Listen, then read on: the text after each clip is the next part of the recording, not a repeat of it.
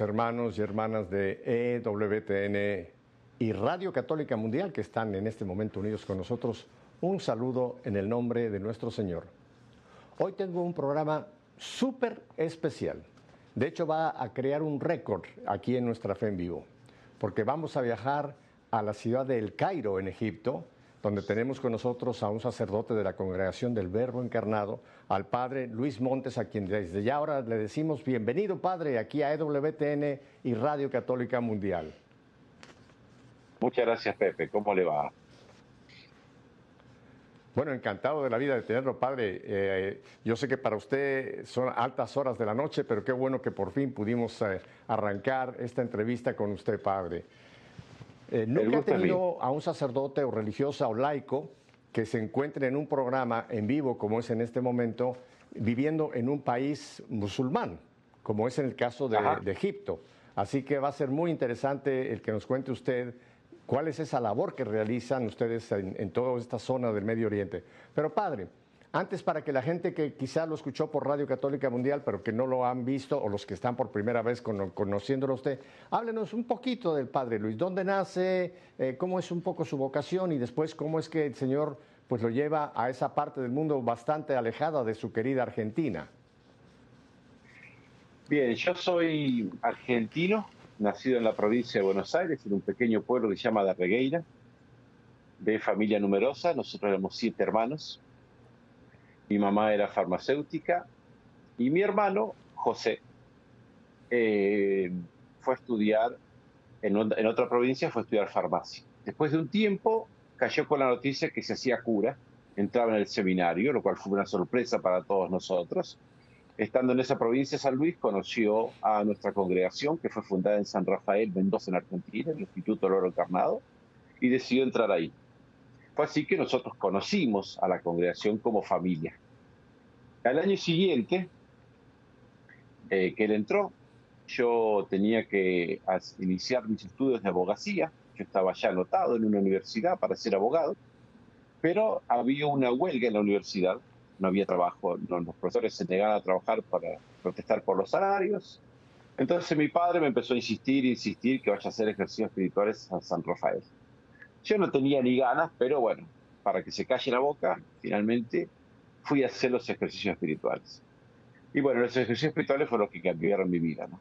Yo recuerdo perfectamente la primera charla cuando empieza a explicar el padre Abuela sobre principio y fundamento de San Ignacio. Y la verdad me abrió un mundo que desconocía. Nosotros una familia católica practicante y sin embargo era mucho lo que yo desconocía. Y fue ahí claramente que vi que tenía que ser sacerdote religioso, Así que ni siquiera empecé, no tuve nada de, clase de abogacía, sino que directamente me quedé en el seminario. Es más, ni siquiera volví a mi casa, sino que, como ya conocían, llamé por teléfono y dije que me quedaba, que me quedaba. No, no me creían mucho, se reían, pensaban que no iba a durar, pero lo cierto, ya son 26 años, así que les gané la apuesta a todos los de mi casa. Eh, posteriormente entró otro hermano mío, entró también, es decir, nosotros somos tres sacerdotes en la misma congregación del Verbo Encarnado. De los siete hermanos somos tres sacerdotes. Y hay un cuarto que es laico consagrado. Y bueno, además de eso tuve una, una gran bendición de Dios porque usted sabe, cuando uno está muy lejos, somos está muy lejos de Argentina. Y ya mis padres quedaron solos, viejitos, se enfermaban, había mucha inseguridad en Argentina, uno estaba con miedo. Pero después del fallecimiento de mi papá, que tuve la gracia de estar ahí, porque yo justo fui de vacaciones y el último día de mis vacaciones fue que él falleció, así que estuve con él. Mi mamá, yo la veía tan, pero tan triste que la invité a venir a Egipto con nosotros. Como dije, era farmacéutica, entonces le dije, venía a ayudarnos con las obras de misericordia, con los remedios. entonces ella vino, porque yo la veía tan triste que se moría, por eso quería sacarla de Argentina. Y a los poquitos meses ella dijo que quería ser religiosa. Así que con 78 años entró en las hermanas nuestras, las servidoras del Señor y la Virgen de Matará, que es la rama femenina del verbo encarnado. Ella entró allí en Egipto con 78 años, recibió el hábito, no sé lo que fue la primera vez que lo vi con hábito, casi me muero. Eh, después hizo los votos y después con 80 años esta buena mujer se ofreció a ir a Siria que estaba comenzando la guerra. Pero las superiores ya dijeron que no, no, tenía sentido mandar a una persona así anciana a un lugar en guerra. Fue así que volvió a Argentina. Ella ya falleció, ¿no? Pero para mí, le digo, fue una gran gracia porque nuestra preocupación por los padres es muy grande. Para el misionero es muy duro estar lejos de los padres por los padres mismos, ¿no? Ellos estaban viejitos, etc. Y mi mamá, toda esa tristeza que tenía, una vez que quedó viuda, desapareció cuando entró las monjas y yo ya estaba tranquilo, sabiendo que ella estaba contenta, estaba cuidada, estaba serena, estaba feliz.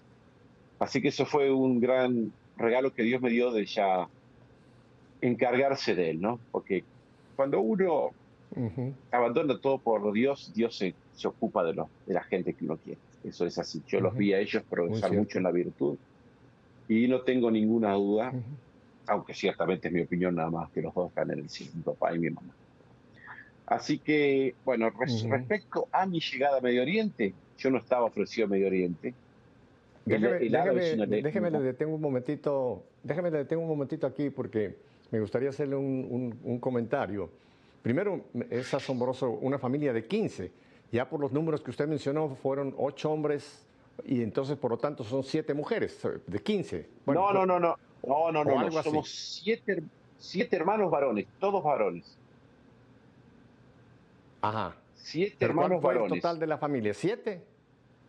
Nosotros éramos siete, más mi papá y mi mamá, y con nosotros vivían mis abuelos. Nosotros vivíamos diez en la casa. Ah, ah, porque uno de mis hermanos falleció. Ah, ya, ya.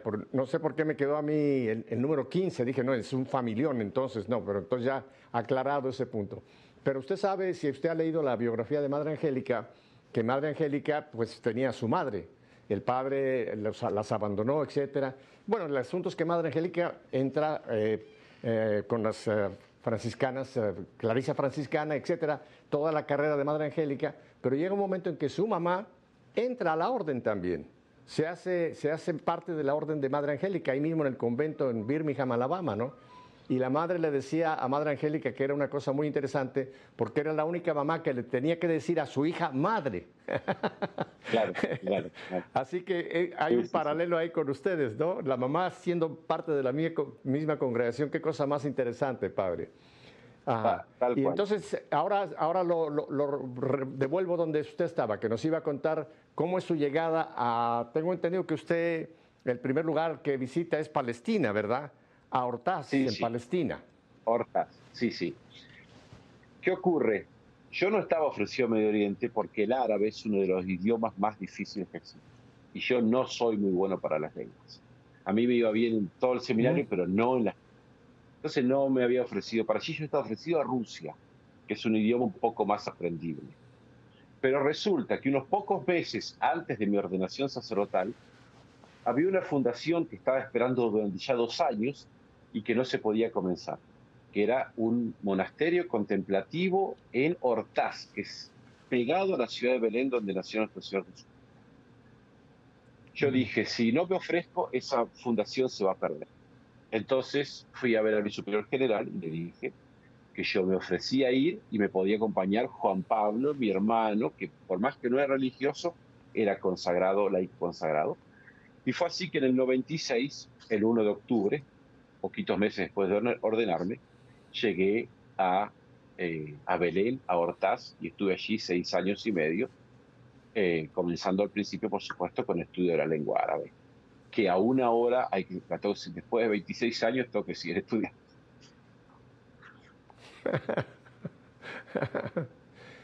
Ah, padre, ¿qué, qué experiencia tan hermosa estar en un sitio tan importantísimo, ¿no? Belén, donde el verbo se hizo carne, donde el verbo nació. Eh, de la Virgen María. Eh, ¿Qué experiencia fue, cuál fue su primera experiencia estando ya en Tierra Santa, en, esta, aunque es en Tierra Palestina, pero este le llamamos Tierra Santa todo esto, ¿verdad? Tierra Santa, Tierra Santa, sí. Bueno, por empezar es todo distinto de lo que uno piensa, eh, ya sea el hecho de vivir, por ejemplo, en la parte de Palestina con mayoría musulmana, la parte de Israel con mayoría judía, los cristianos son minorías. El choque es bastante considerable, ¿no? Hortaz es un pueblo muy pequeño, totalmente palestino y totalmente musulmán. Lo único que hay es un convento dedicado a la Virgen, una hermosísima iglesia, porque en Hortaz es donde Salomón escribió el libro Cantar de los Cantares, o al menos se inspiró allí. Mm. Flavio Josefo cuenta que Salomón iba con su corte a Hortaz a descansar. Es el único lugar en toda Judea que es verde, con muchos árboles, fuentes de agua, todos esos hermosísimos eh, relatos de la naturaleza que están en el Cantar de los Cantares solamente están en Hortaz, en lo que es Judea.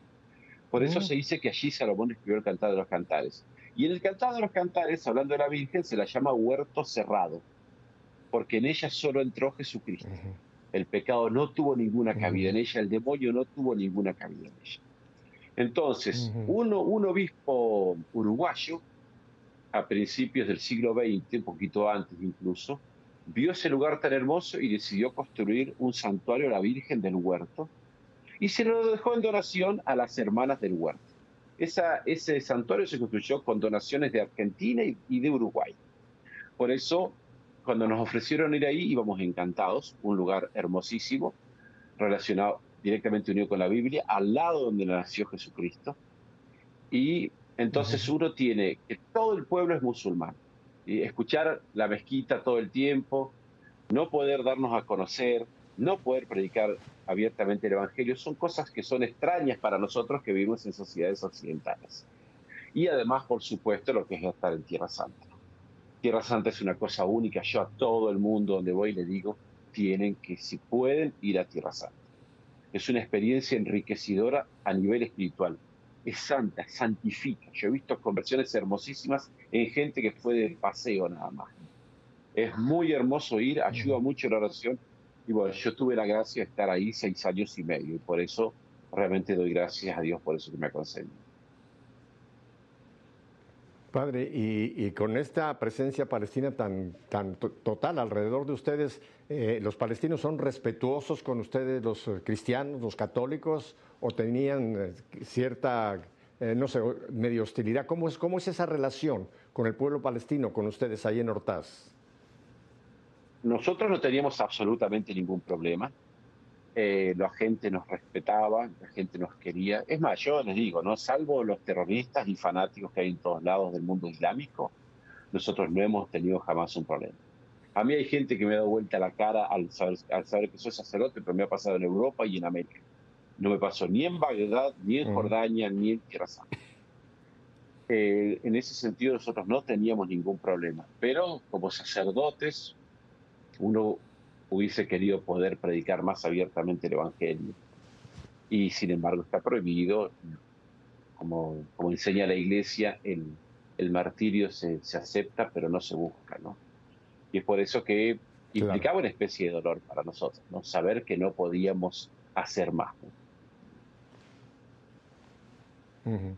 ¿Y cuál era propiamente entonces la misión que se realizaba ahí en Hortaz? Si, si, no era una misión, obviamente ya lo aclaró usted, no era una misión de evangelización. ¿Cuál era la razón de estar en Hortaz? Nosotros, yo soy, en nuestra congregación tenemos la rama apostólica y la rama contemplativa, es decir, monjes. Yo soy monje. Mm.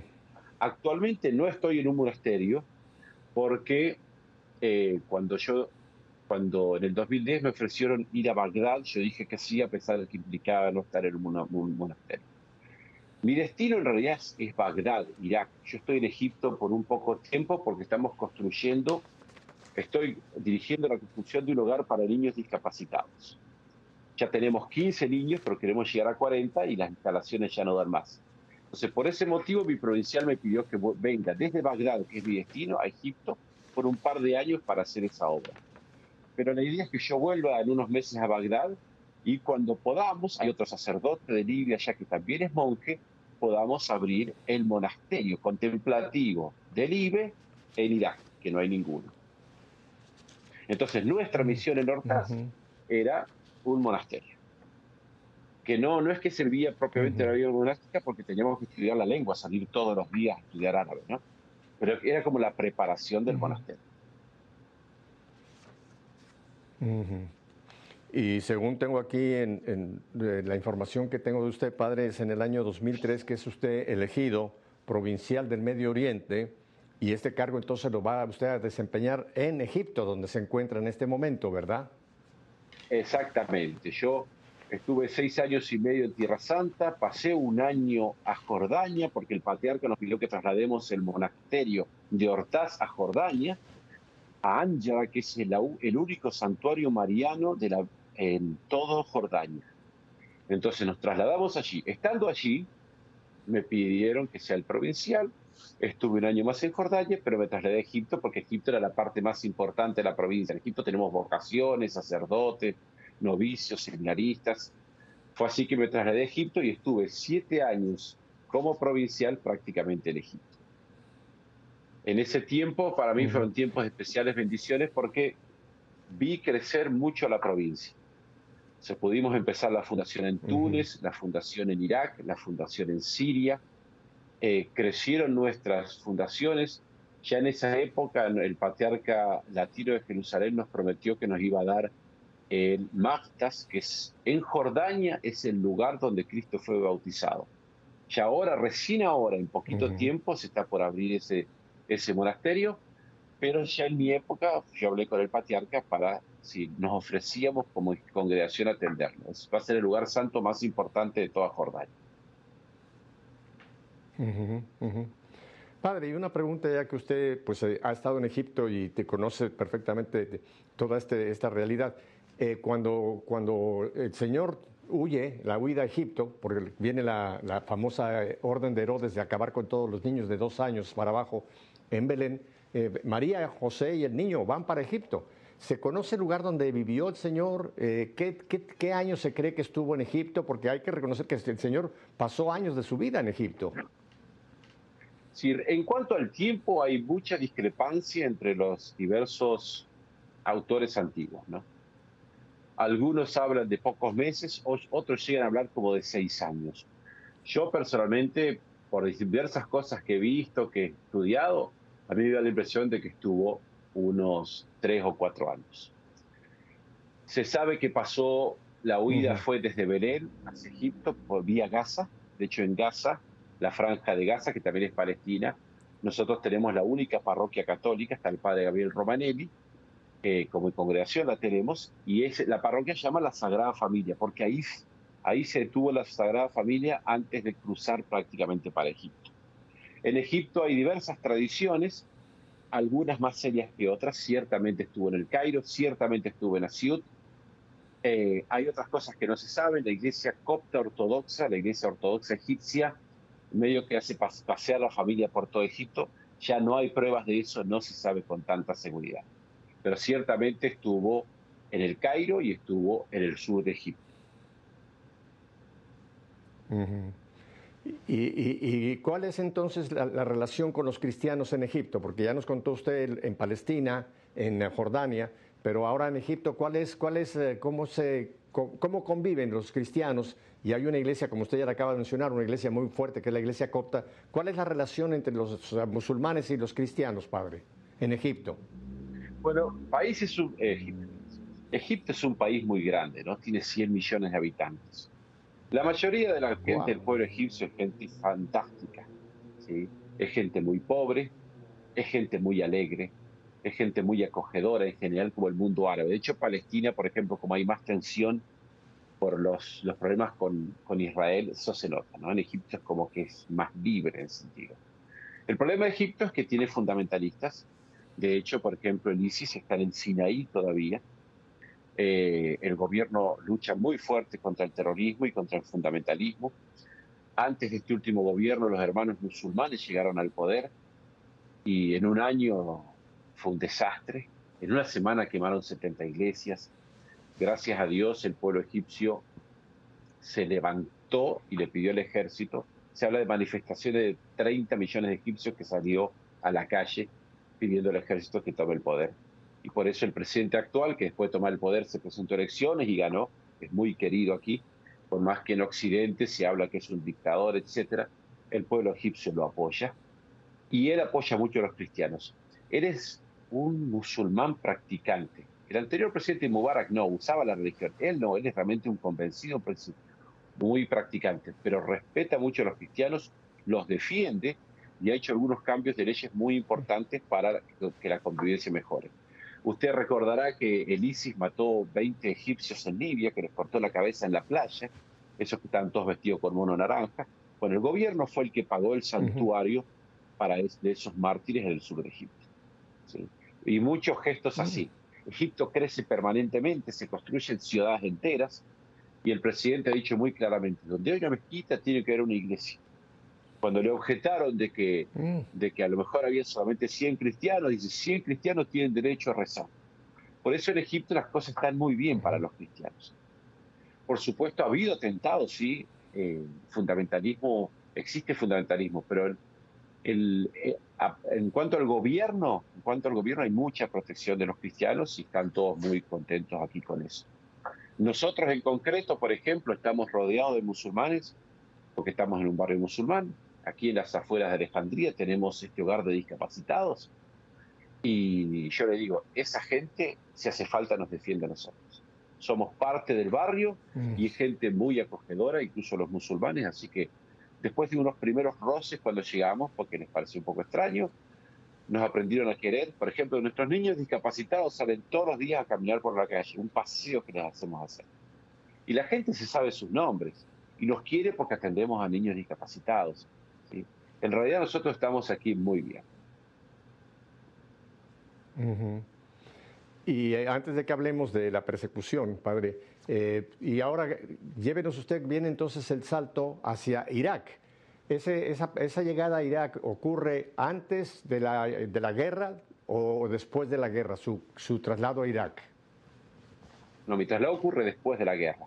La guerra fue en el 2003, yo llego en el 2010.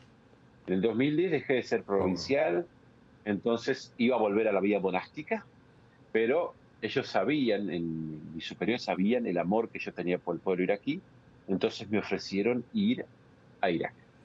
Fue así que en el 2010, en diciembre, llegué a Bagdad, eh, viví con otro sacerdote en el obispado, el obispo de rito latino, Monseñor Jan Sleiman.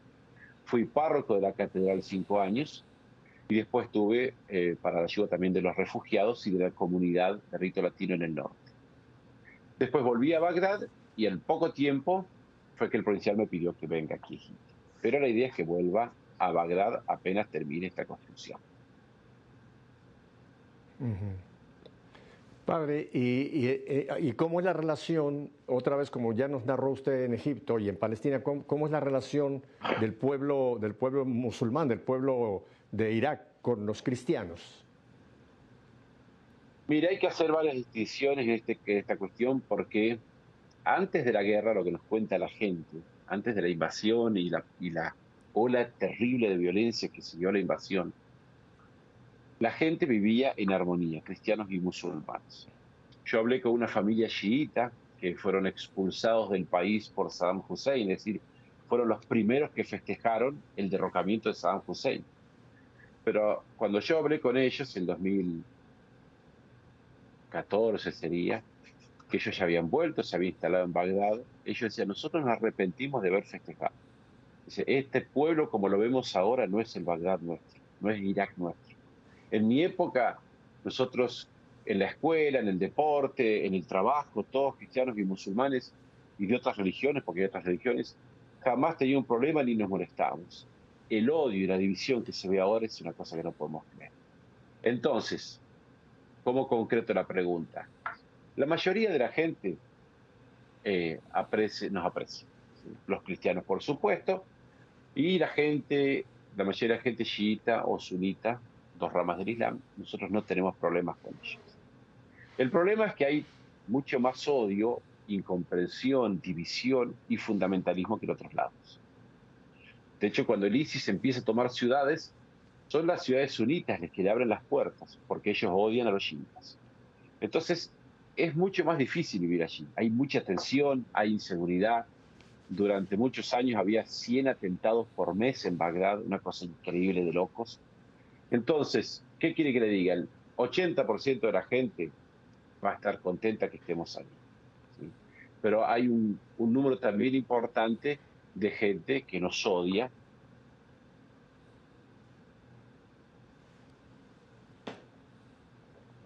Complicada. Hay barrios que sin que sin que ser gente que nos va a buscar para matarnos, pero barrios más cerrados donde si entramos podemos tener una mala respuesta de la gente. Además de los extremistas que quieren, quieren matar. Claro. Hay, dos textos de, la escritura, padre, hay, varios, pero quiero tomar dos que pensando en esta entrevista con usted eh, quisiera yo mencionar, porque son palabras del Señor para nosotros, sus, eh, sus, seguidores, los cristianos. Una está en el Evangelio de San Mateo, en el capítulo 10, lo leo directamente de la Biblia, el versículo 22, cuando el Señor nos advirtió, serán odiados por todos a causa de mi nombre. Pero aquí viene una frase interesantísima, quien resista hasta el fin se salvará. O sea que el Señor nos avisa que esto no es un lecho de rosas. Y no hablo solamente del Medio, Oriente. Ahora vemos que en, Occidente tenemos otro tipo de persecución que es más, más solapada, que es la persecución intelectual, etc. Y el otro texto también, que es el paralelo a este, dice en el versículo, eh, en el versículo 9, los entregarán para torturarlos y matarlos todos los pueblos los odiarán a causa mía. O sea que el Señor nos ha dicho a los cristianos que tenemos que estar preparados para la incomprensión, para la persecución, incluso para el martirio, Padre. Y esto lo hemos escuchado mucho de lo que ha pasado en estos muchos ah, próximos, digo, no próximos, pasadas décadas, sobre todo en el Medio Oriente. Eh, vamos en unos tres minutos a ir a un breve corte, Padre, pero me interesaría que usted nos empiece a, hablar de la persecución que sigue existiendo todavía hacia el cristianismo, padre. Perfecto.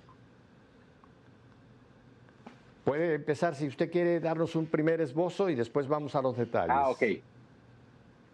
Eh, bueno, hay que aclarar primero que todo que en todos los países árabes musulmanes hay cierto nivel de persecución, en todos. Ya le digo, hay presión a los niños, desde que son niños en las escuelas, para que sean musulmanes las leyes protegen menos a los cristianos. Hay, eh, es más fácil que un cristiano pierda el trabajo. Hace poco aquí en Egipto, gente que estaba trabajando en Kuwait, fueron engañados para que, todos cristianos, fue algo planeado, para que engañados, para que pidan distintas condiciones de trabajo y se quedan sin trabajo. Ese tipo de cosas es permanente. O sea, son cosas pequeñas, pero existen hace unos pocos meses en Egipto a alguien le cortaron la cabeza en el, Sinaí. Incluso en países como este que protege a los cristianos hay persecución, hay discriminación como mínimo. Después hay lugares donde no se puede ser cristiano, por ejemplo en Arabia Saudita. En Arabia Saudita no hay ninguna sola iglesia, no se puede entrar con una Biblia o con una imagen religiosa. Para entrar en la Meca no se puede entrar si uno no hace la profesión de fe musulmana. Yo que sigo las noticias, cada tanto sucede que encuentran cinco o seis filipinos leyendo la Biblia, los golpean, los torturan y los expulsan. Y después están los lugares donde la persecución es directamente totalmente sangrienta, como pasó en Irak y sigue pasando en menor medida, en Siria y sigue pasando en menor medida, como pasa en otros lados, que pasa en Pakistán con la ley de la blasfemia, pasa en India de parte de los hindúes, ni hablar de África, Nigeria, Nigeria es una cosa impresionante, estamos hablando de 10 muertos por día, o sea, 3.000, 4.000 mártires todos los años en Nigeria desde hace 10 años. Eso es una realidad que se vive, que vivimos nosotros. O sea, como usted decía, es parte del programa. Porque odian a Cristo, nos odian a nosotros. Eso es así, fue así y va a ser así. No puede ser de otro modo. ¿sí? Porque Cristo vino a traernos la verdad y hay gente que odia la verdad y como lo rechazó él, nos rechaza a nosotros. En Irak se daba el caso de la destrucción de incluso de los símbolos cristianos, ya llevado a la, locura del ISIS, ¿no? Pasar una topadora por un cementerio para tirar todas las cruces, romper cada cruz en, un en el muro de un monasterio que tiene 500 cruces labradas en piedra, romper una por una. O sea, es hacer desaparecer el nombre de Cristo. Es odio a Cristo y por lo tanto a los cristianos y a todos los cristianos. Eso es una realidad que nosotros vivimos y vivimos permanentemente. En Irak me decía un sacerdote, dice, nosotros fuimos evangelizados por Santo Tomás y sus discípulos, o sus discípulos al menos. Hay cristianos en Irak desde los primeros tiempos, los tiempos apostólicos. Dice, pues bien, no hemos tenido ni un solo siglo sin persecución, ni uno solo. Un siglo entero no había.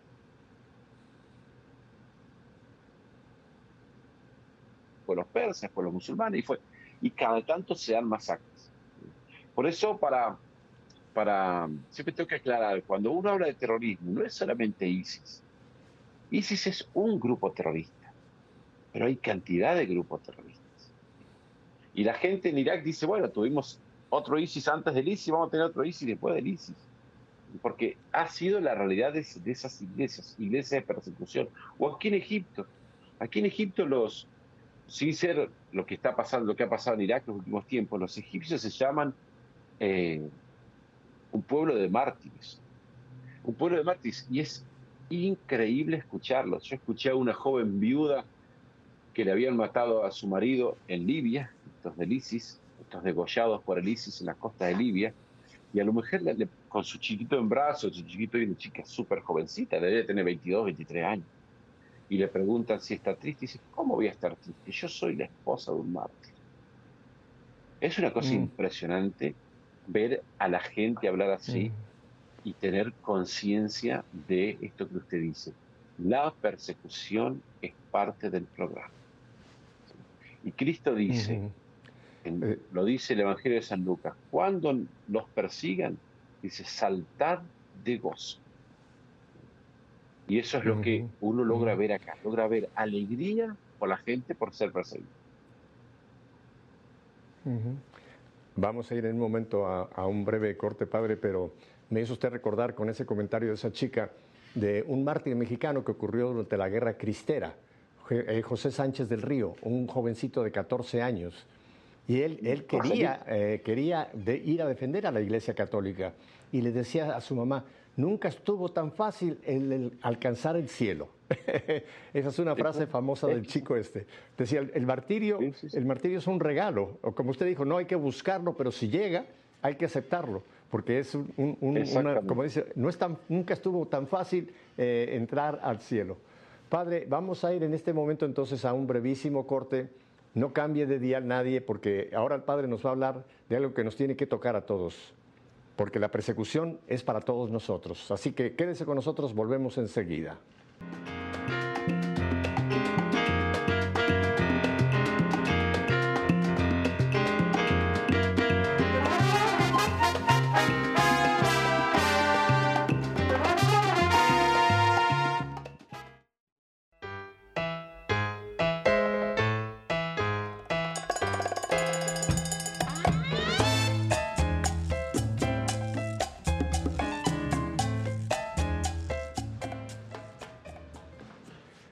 Esa cortina musical que están escuchando no es música árabe, esa es música de Cuba. Me la pusieron porque yo estoy en Miami, el padre se encuentra en Egipto. Ah, padre, ahora quisiera que aprovechando estos minutos que me quedan, usted nos hablara ya en, general de esta persecución religiosa que ocurre en estos países del Medio Oriente, padre. Bien, yo voy a contar sobre todo lo que yo vi más de cerca, que es mi experiencia en Irak. Eh, fueron años terribles y al mismo tiempo años grandiosos. Eh, cuando yo llegué en el 2010 ya habían pasado varios años desde el fin de la guerra, pero después de la invasión empezó una espiral de violencia que fue espantosa. Atentados suníes contra chiitas, chiitas contra suníes, atentados todos contra los cristianos también. Y eso hizo que la situación fuese invivible en cierto modo. Estamos hablando de 20 atentados por día en el país durante más de 15 años.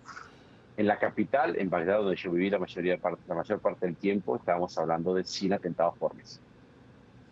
Va, más de una vez se han roto todas las ventanas de nuestra casa por las explosiones cercanas. Hemos encontrado vidrios incrustados en la pared contraria.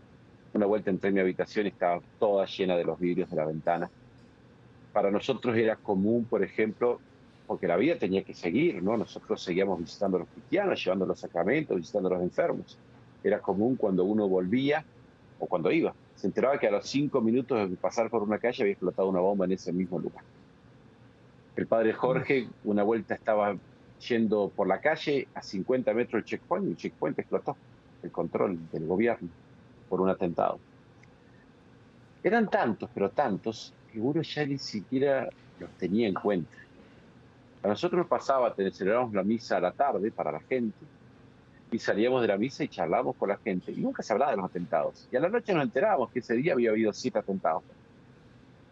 Pero cuando son tantos, es como cuando uno, usted no le dice a, a, sus seres queridos, hoy salió el sol, porque el sol sale todos los días. Bueno, para nosotros era lo mismo. Pero, por supuesto, esto hacía que la situación sea muy difícil. ¿no? La gente tenía miedo. Nosotros cuando llegamos, cuando yo llegué, la misa de, Nochebuena se celebraba a las cuatro y media de la tarde. Pues la gente tenía miedo, quería volver de día y tenía miedo de salir más tarde. Y durante ese tiempo morían, morían muchísimos cristianos. Incluso, ya le digo, la mayoría de los atentados eran de grupos eh, musulmanes, suníes contra chiitas, chiitas contra suníes. Pero ocurría mucho ataques a iglesias o que entraban en una casa y mataban a toda la familia cristiana. A todos, desde, desde el bebé hasta el abuelo. Un disparo en la cabeza a cada uno. Y tenía que notarse que era un motivo religioso por el cual se hacía eso, porque por eso no robaban, no, se llevaban nada. Era simplemente entrar, entrar a matar. Ellos estaban proclamando de ese modo que estaban cumpliendo con la ley nada más. O sea, para los cristianos fueron épocas terribles, cantidad de mártires, una vida dificilísima, eh, tensión permanente. A nosotros como sacerdotes nos reducía las actividades. Las actividades se realizan igual, pero reducidas ya por ser un país musulmán, todo se realiza dentro del, dentro del predio del templo, dentro de la parroquia, no afuera, no se hace nada afuera. Pero aún así esto te reducía las horas, había horas que no se podían salir, lugares que no se podían visitar. O sea, realmente era, era muy difícil. Y una cosa que a mí me, me, dolió muchísimo era ver que se nos moría gente todo el tiempo y que no salía en ningún lado, que a nadie le interesaba. A mí la periodista chilena una vuelta me dijo, lo que pasa es que hay tantos atentados que no podemos publicarlo porque la gente se aburre leer siempre lo mismo. Pero para nosotros no eran números, sino nuestros fieles, nuestra gente, incluso nuestros vecinos que sean musulmanes. El, atentado más cerca del cual yo estuve, que fue a 30 metros, era la verdulería donde yo compraba la verdura. A las 7 de la mañana explota una autobomba, matan a los dos verduleros que yo conocía y yo les compraba la verdura. Y yo había hecho un cálculo, si no morían más de 40 muertes de un atentado, no salía a ningún lado. Si eran más de 40, iba a aparecer alguna noticia pequeña en algún diario online de España. Pero si eran menos, no. Pues por eso que yo, por ejemplo, empecé con el Facebook Amigos de Irak y después el Facebook Nazarenos Perseguidos. Pues yo digo, no puede ser que los cristianos no les interese que estén matando a sus hermanos. Y efectivamente encontramos muchísimo apoyo de la gente. El problema es que no salía a ningún lado, nadie se enteraba. Cuando nosotros contamos estas cosas, la gente se sorprende, ¿sí? Y a la vez se une a nosotros porque a la gente le interesa esto cuando se le da a conocer. Todo esto que estoy hablando está, es antes del 2014, que fue cuando aparece el Estado Islámico, cuando surge el Estado Islámico, o sea, existía como grupo terrorista. Pero en ese año empezó a tomar ciudades y pueblos, y otra vez lo mismo. Usted no se puede imaginar lo que significa que un grupo terrorista vaya tomando pueblos y ciudades y no sale a ningún lado. Finalmente, cuando tomaron Mosul recién, fue cuando saltó a la prensa y el ISIS se hizo famoso. Pero para ese entonces el daño era muy grande, porque además después de tomar Mosul, lo primero que hacen es dirigirse al, monte Sinjar, a la montaña de Sinjar donde estaban los yazidíes, es otra religión minoritaria, mataron 10.000 en una noche. Y después de eso se dirigieron los pueblos cristianos a la llanura nínive. Y no hubo nadie que hiciese nada por detenerlo. Usted imagínese en el desierto, cruzando de día, cantidad de terroristas, perfectamente por haber sido bombardeados, simplemente nos dejaron ir. Se dirigieron. Lo que pasa es que no murieron tantos cristianos porque los obispos y los sacerdotes inmediatamente movieron a la gente a huir. Así que el 6 de octubre, por ejemplo, huyeron decenas, el 6 de agosto, perdón, decenas de miles de personas dejaron sus casas todo porque ellos querían seguir siendo cristianos.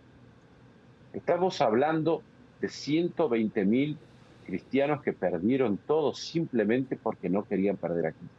Ellos no iban a decir, yo me hago musulmán. Es una cosa increíble. Yo he hablado con, con gente que ha sido torturada durante semanas para que se hagan musulmanes.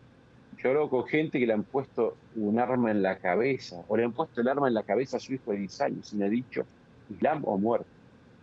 Y nosotros sabemos que en todos los casos la respuesta siempre era la misma. Yo soy cristiano, hagan lo que quieran. A muchos los mataron, a otros los dejaron ir, a otros los torturaron, a todos les sacaron todos sus bienes. Pero no podemos contar ni un solo caso que conozcamos de un cristiano que haya preferido dejar a Cristo para salvar su vida y sus pertenencias. Es una cosa realmente impresionante.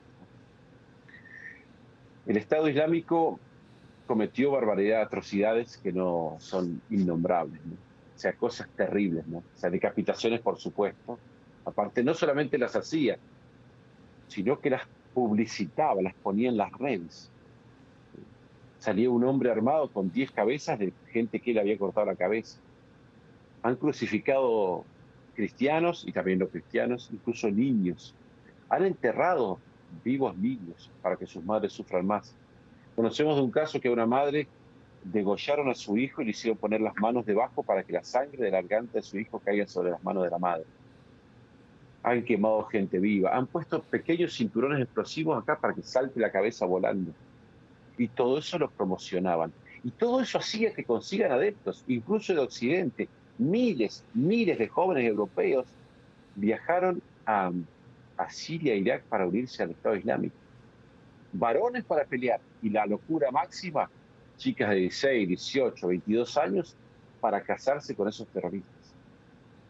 Es una cosa que para nosotros fue durísima de ver, pero como le dije antes, a la vez fue grandiosa. Porque si bien el odio, el odio se palpaba, mucho más se palpaba el amor de Cristo y la fuerza que Dios da a sus santos. Recuerdo patente cuando entré en la iglesia Abtágira, la iglesia La Inmaculada en Caracol, después que el ISIS abandonó Caracol porque fue derrotado militarmente hablando, y ver la iglesia toda profanada, quemada, todas las imágenes rotas, el sagrario baleado, las imágenes baleadas, todo profanado, todo quemado, uno entraba ahí y la verdad sentía la mano del demonio. Sentía la mano del demonio. Pero mucho más impresionaba el amor de Jesucristo que murió incluso por los que hicieron eso. Porque Dios quiere llevarnos a la salvación. Y eso uno lo ve en una situación así y lo ve todavía de modo mucho más fuerte, mucho más fuerte, al ver la transformación de los cristianos y el coraje con el cual afrontaban, afrontaban la muerte. Mire, le voy a contar una, una historia, una en concreto, que a mí siempre me ha impresionado, de una niña mártir. No sé si tengo tiempo, dura como 10 minutos. Eh, ella... tenemos, tenemos 10 minutos, padre, tiene que hacerla en 8. ok, ella... Esto fue el 31 de octubre del año 2010. 31 de octubre del año 2010. Yo todavía no había llegado a Bagdad. Le dice a la mamá, vamos a misa. Es domingo ellos eran de rito sirio católico, fue a Nuestra Señora de la Salvación, la catedral de rito sirio católico. Cuando llegan a la iglesia, la mamá, que fue la que me contó todo, porque ella sobrevivió al atentado en el cual murió su hijo, dice, yo sentía mucho miedo. Me puse a rezar a la Virgen de Lourdes, que está fuera de la iglesia, y cuando no la vi a mi hija Cristina, Cristina se llama la niña, 13 años, me asusté. Corrí a la iglesia, pero ahí la vi. Ella estaba al fondo, arrodillada rezando. Yo le fui a llamar la atención. Dice, ¿cómo haces esto? Te dije, no me dejes. Dice, pero ella no me oía, estaba arrodillada rezando. Me senté, al rato empezó la misa, y cuando el sacerdote estaba proclamando el Evangelio se escucha una terrible explosión, un carro bomba, una autobomba afuera. Todos los vidrios de la iglesia se rompen. El carro bomba era una distracción. Todas las iglesias en Bagdad tienen guardias armados.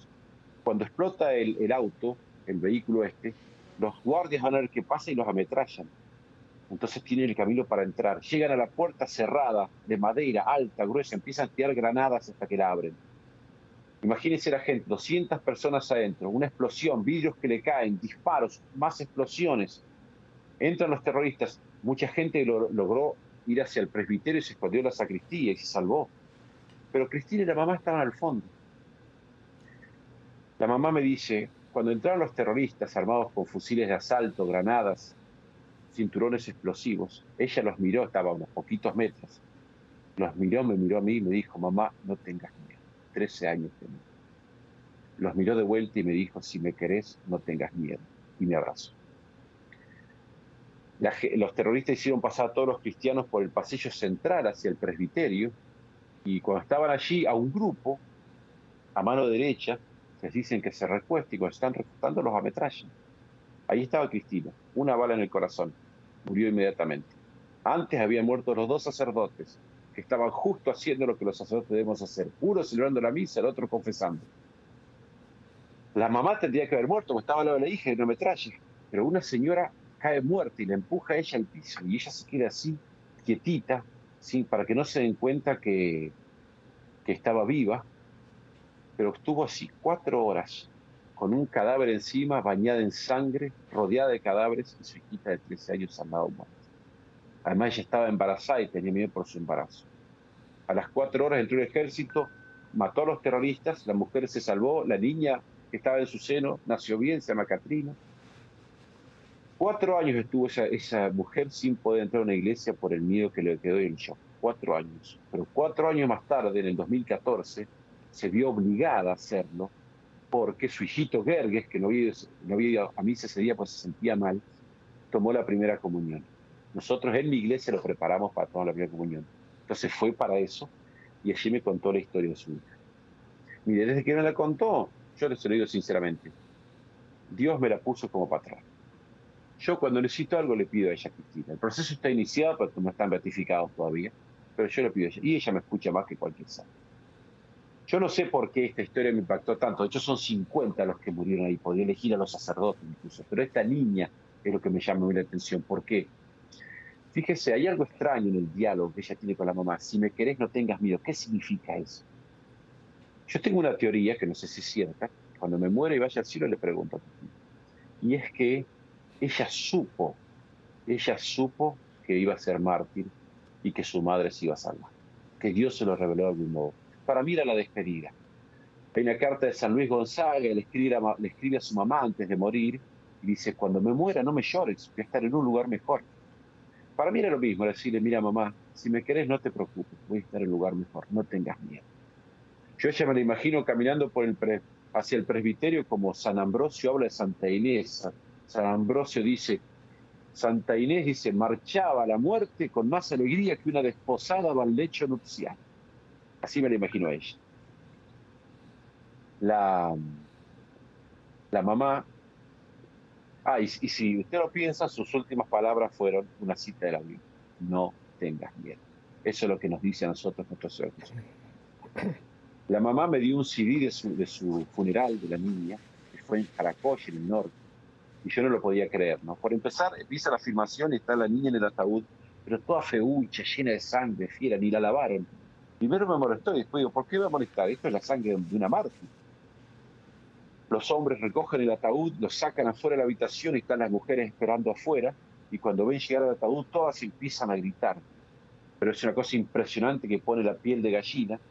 No es un grito de dolor, es un grito de festejo que hacen las mujeres árabes. Yo lo he escuchado, por ejemplo, se casa una joven y la mamá comienza con este grito en medio de la ceremonia se ordena un, joven sacerdote y la mamá no puede aguantar la alegría de la ceremonia, después la imposición de la mano empieza con este grito que solamente hacen las mujeres y todas las demás mujeres la acompañan para seguirla. Los obispos, los curas quieren callar a la gente, pero la gente no les hace caso, ellos están demasiado felices. Bueno, ese, ese grito de festejo se escuchaba en un funeral. ¿Por qué? Porque por más que todos lloraban a la niña, todos festejaban a la mártir porque saben que ella reina con Cristo paz. Eso, esa fe que es capaz de cambiar el corazón de una niña para que no tenga miedo, y no solo no tenga miedo, sino que le dé, miedo, le dé valor a su madre.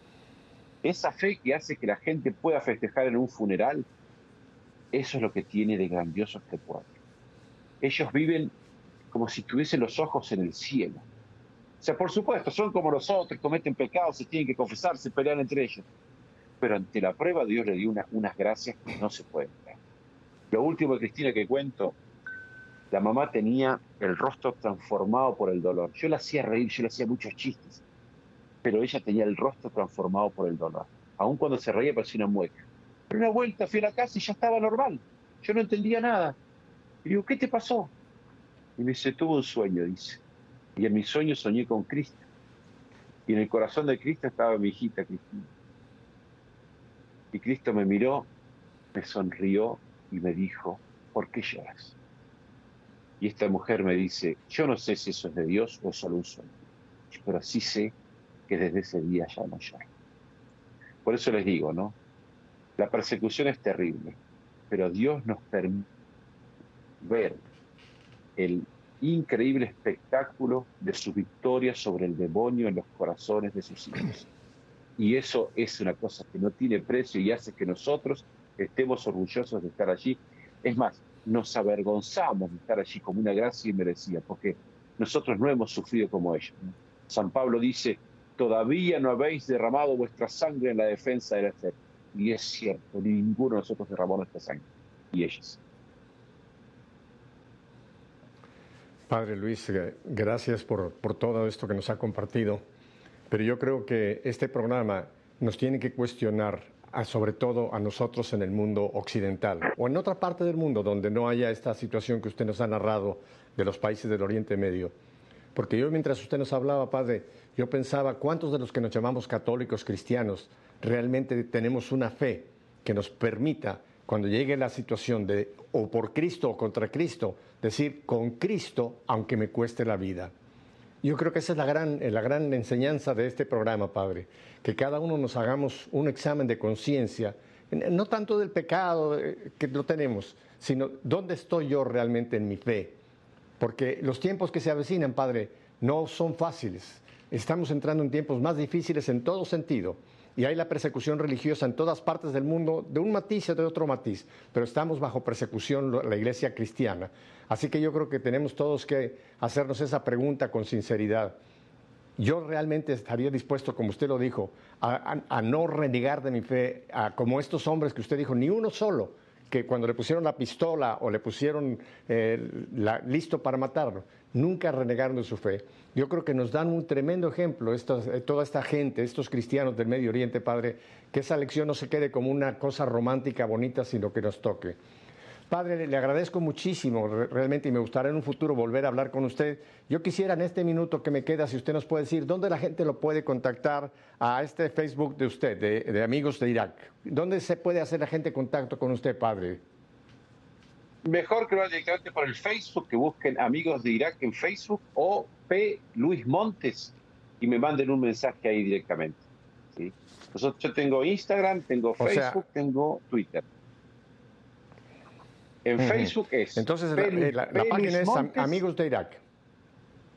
Sí, Amigos de Irak en Facebook. P. Luis Montes es mi Facebook personal. P por padre, ¿no? O si no, en Nazarenos Perseguidos también, en Facebook. En Twitter, Twitter se llama pues, Somos Nazarenos. Le agradezco, le agradezco infinito, el tiempo se nos ha ido pero queda una promesa hecha, queremos en un futuro volver a tener contacto con usted. Que Dios lo bendiga, Padre, y ore mucho usted por nosotros, los cristianos que quizá no tenemos todavía la fe que debemos de tener para lo que pueda venir.